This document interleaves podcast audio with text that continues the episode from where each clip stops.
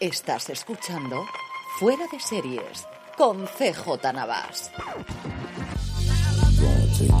Bienvenidos a Streaming, el programa diario de Fuera de Series en el que un servidor, CJ Navas, te trae las principales noticias, trailers, estrenos y muchas cosas más del mundo de las series de televisión. Edición del viernes 10 de febrero que viene cargadito, cargadito de comentarios, porque tenemos muchas noticias, pero entre Netflix y Disney me parece que la gran mayoría la vamos a tener que dejar para otro día. Antes de ir con ello, permíteme recordarte que ya puedes comprar en nuestra tienda, la tienda fuera de series, desde fuera de series.com barra tienda, la tienda para grandes fans de las series de televisión. Como ya sabes, además de comprar productos con la marca fuera de series y nuestra primera colección de tazas, chapas e imanes seriéfilos, ya puedes comprar también figuras Minix con licencia oficial de Netflix, representando a tus personajes favoritos de Stranger Things, La Casa de Papel, El Juego del Calamar o The Witcher.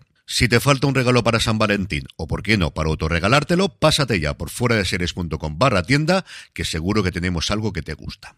Empezamos, como no, con la noticia de la noche, del día y veremos si de la semana y del mes, que es la confirmación de que Netflix oficialmente en España somos los elegidos junto a Canadá, Portugal y Nueva Zelanda, después de los experimentos en Latinoamérica, a limitar el uso de cuentas compartidas. Y aquí mi comentario quiero separarlo en dos partes.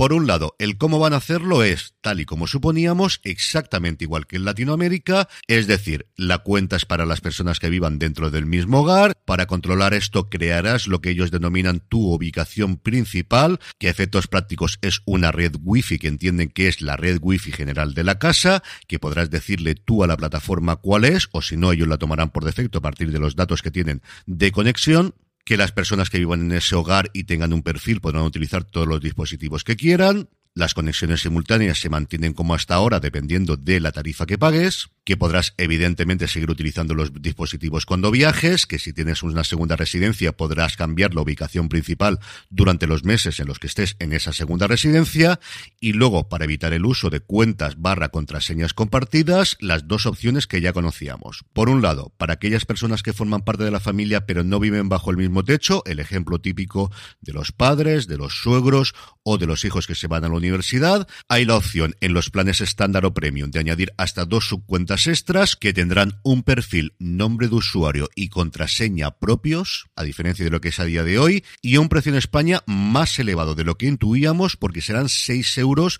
mientras que en Latinoamérica se estaban probando precios de en torno a los 3 dólares. Para la otra realidad, esto es lo que todos sabemos de gente que se conoce o no se conoce y comparten una cuenta de Netflix, la plataforma permitirá la transferencia de perfiles, conservando todo el historial, recomendaciones, sus listas y lo que quieras, pagando eso sí la cuenta que quieran con o sin anuncios. Como os digo, todo esto, excepto los 6 euros que hay que pagar al mes por los suscriptores extra, ya lo sabíamos y lo comenté con mucha más amplitud en el streaming del pasado jueves 2 de febrero por si queréis tener más información. Y dicho esto, vamos a la segunda parte que no es el cómo lo van a hacer, sino el cómo lo han comunicado.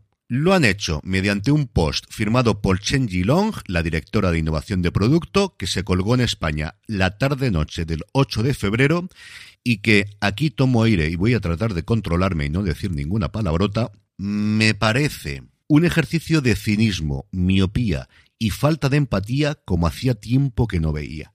Es un texto que casi me jugaría un brazo y no lo pierdo a que ha tenido que ser escrito por abogados que estaban más preocupados en no dejar ningún resquicio a que le pudiesen plantear una demanda a la compañía que redactar algo que parece que hubiese hecho un ser humano. El artículo noticia Carta de Marras empieza diciendo Siempre hemos facilitado a las personas que viven bajo un mismo techo el uso compartido de su cuenta de Netflix con funciones como los perfiles y el visionado en varias pantallas aunque han tenido un éxito enorme, también han provocado alguna confusión sobre cuándo y cómo puedes compartir Netflix.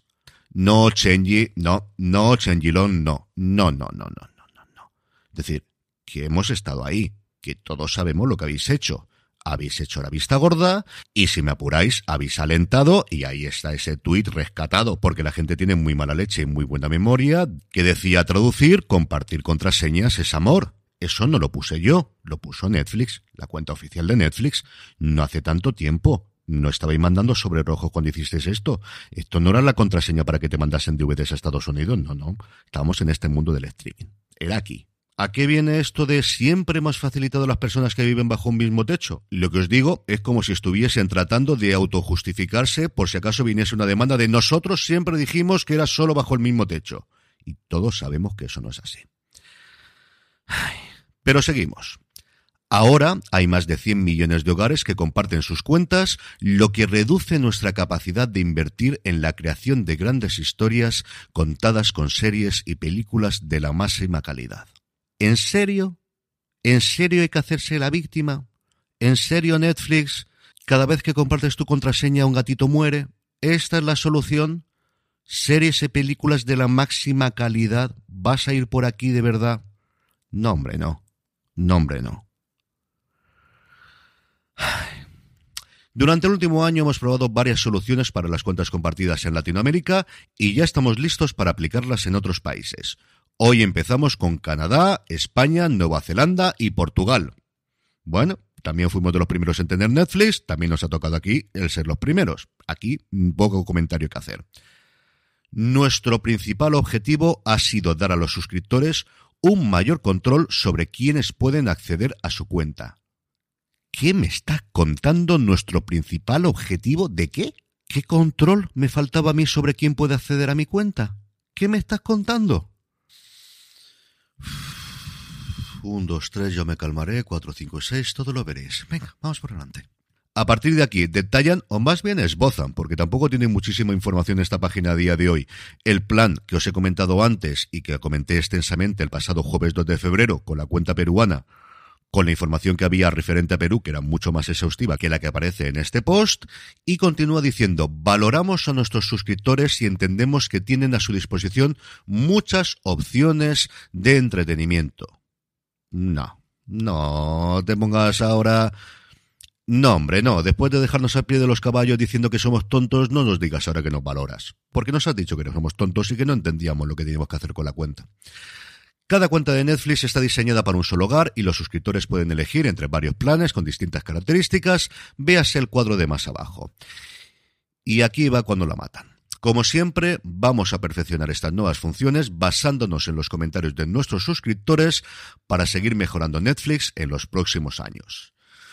Pues hombre, no sé de dónde van a sacar los comentarios de los suscriptores, pero como se metan en Twitter, no, sé si a estas horas seguirá siéndolo, pero durante todo el día, adiós Netflix ha estado en el trending topic de Twitter. Y Twitter no será lo de hace cuatro años, ni siquiera lo de hace un año, pero ya te digo yo que esto lo van a ver. ¿Realmente es más ruido en redes sociales que cancelaciones? Pues yo pensaba que sí, pero empiezo a tener mis dudas. ¿Es que lo han hecho tan mal?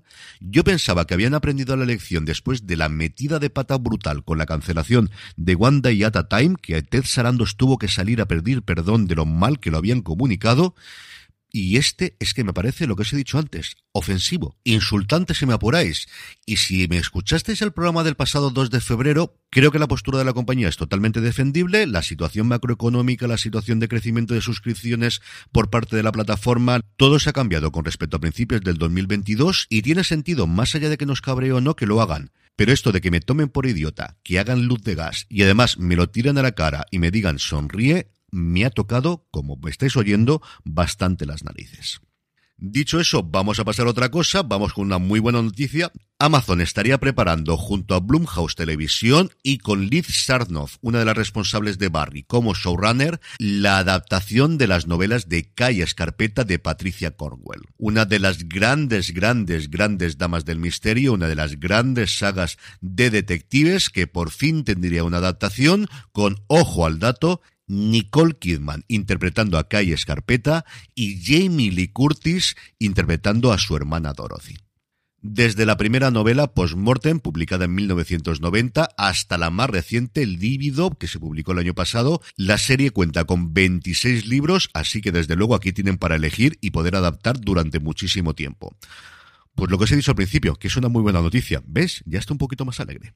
Así que con las fuerzas ya renovadas, hablemos de la presentación de resultados trimestral de Disney, la primera que daba Bob Iger después de su vuelta a la posición de CEO de la compañía, y tenemos mucha tela que cortar. Empezando con los fríos números, la compañía en global ha aumentado sus ingresos en un 8%, pero Disney Plus sigue perdiendo dinero a expuertas, 1.100 millones en el último trimestre, eso sí, al menos son 400 millones menos que en el trimestre anterior. Además, por primera vez desde su lanzamiento ha perdido suscriptores a nivel global, casi dos millones y medio.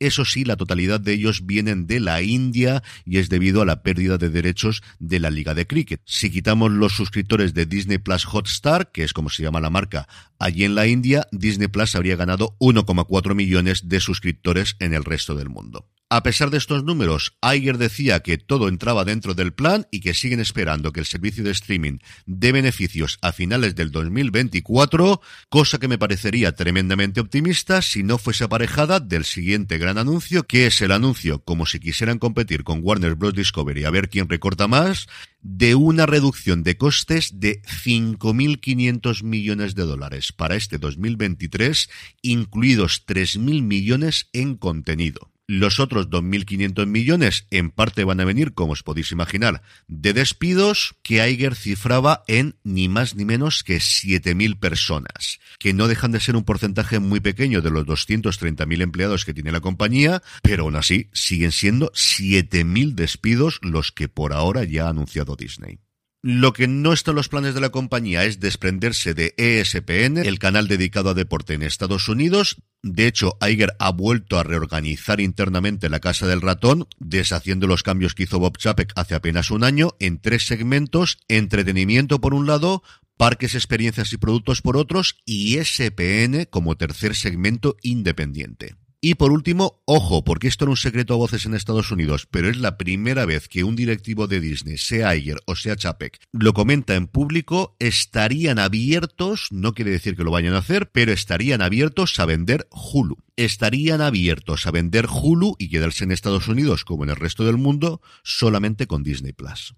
Y por último, en el apartado de noticias, y justo a punto de la Super Bowl, la NFL ha firmado un acuerdo con DAZN a nivel mundial para distribuir el Game Pass International de la NFL a nivel global. Game Pass es un servicio que a día de hoy se puede contratar en España independientemente, viene a costar unos 170, 180, estaba por debajo de 200 euros, pero es en torno aproximadamente y te permite ver todos y cada uno de los partidos en directo, en diferido, de la liga regular, de los playoffs y por supuestísimo el partido final, es decir, la Super Bowl. ¿Esto quiere decir que la NFL se acaba en Movistar Plus? Yo entiendo que no, al final son derechos distintos. Unos son para la televisión, en este caso de pago, y otros son para el Game Pass, que hasta ahora era solamente por streaming.